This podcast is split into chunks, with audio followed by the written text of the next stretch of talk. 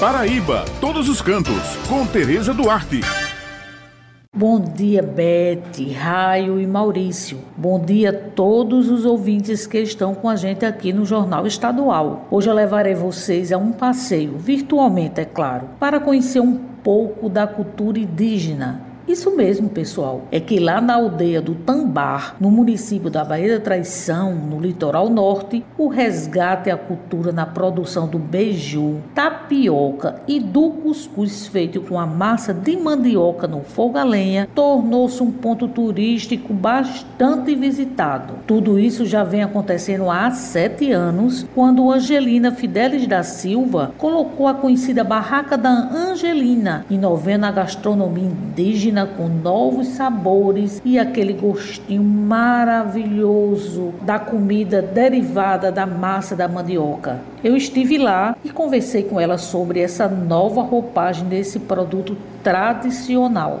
Quanto tempo que você vende aqui o beiju e a tapioca na Bahia da Traição? Faz pouco tempo, faz uns sete anos. Porque assim, o beiju e a tapioca é algo que a gente fazia desde criança, né? Então já vem é, raiz. Mas para comercializar, sete anos, é.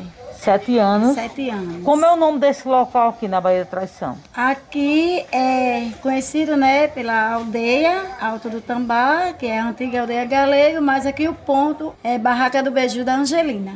Aqui tornou-se um ponto tradicional para o turista, não é isso, Angelina? Isso, que vem na Baía da Traição sempre vem aqui tomar um cafezinho, né, comer a tapioca, o beiju. Com essa pandemia que o movimento né, parou, o pessoal vem mais para comprar e levar, para tomar um cafezinho não. Mas ainda tem aquele, aqueles clientes que vêm, tomam um cafezinho rápido e vai. Como é que você fez para atrair o turista para aqui para o seu lugar? Como é que você investiu no seu produto?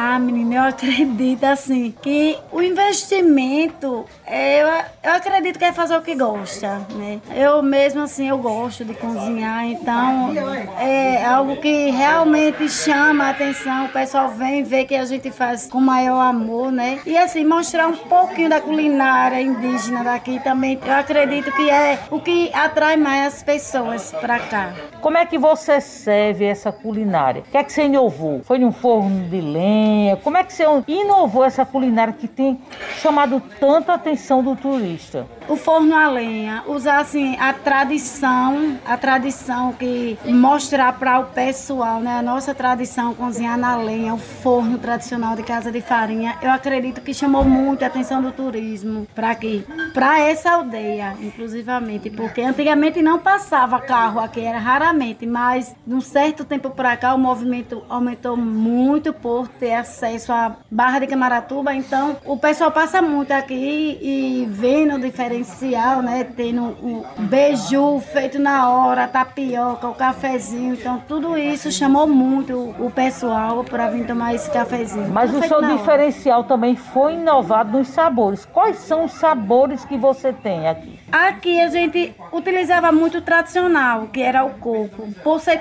tudo natural, então foi uma coisa que assim chamou mesmo é, teve essa atração maior. Mas portanto o pessoal também pedia alguma coisa assim diferente como aqui na aldeia a gente só fazia o beiju a tapioca com o coco. Mas aí a gente teve de inovar né? Com o queijo com o leite condensado com o chocolate é, o beijo com peixe. Então isso com certeza foi uma inovação que chamou mais. É, a... ganhamos mais cliente aqui para a barraca, com certeza. No período do verão mesmo, fora da pandemia, claro, né? Qual é a média diária que vocês têm de venda aqui? Menina, a média diária é assim, para calcular é um pouquinho difícil, porque assim, só para você ter uma noção, eu saio daqui 11 horas da noite e o pessoal fica aqui até 10, 9, 10 horas tomando um cafezinho, né, jantando com o beiju, cuscuz de mandioca mole também, que é muito pedido. Aí vou para casa, quando eu volto aqui é 5 horas, então 6 horas o pessoal já começa, vem tomar o café de 6 às 8 da noite, então é bem movimentado. Então eu acredito que chega a vender mais de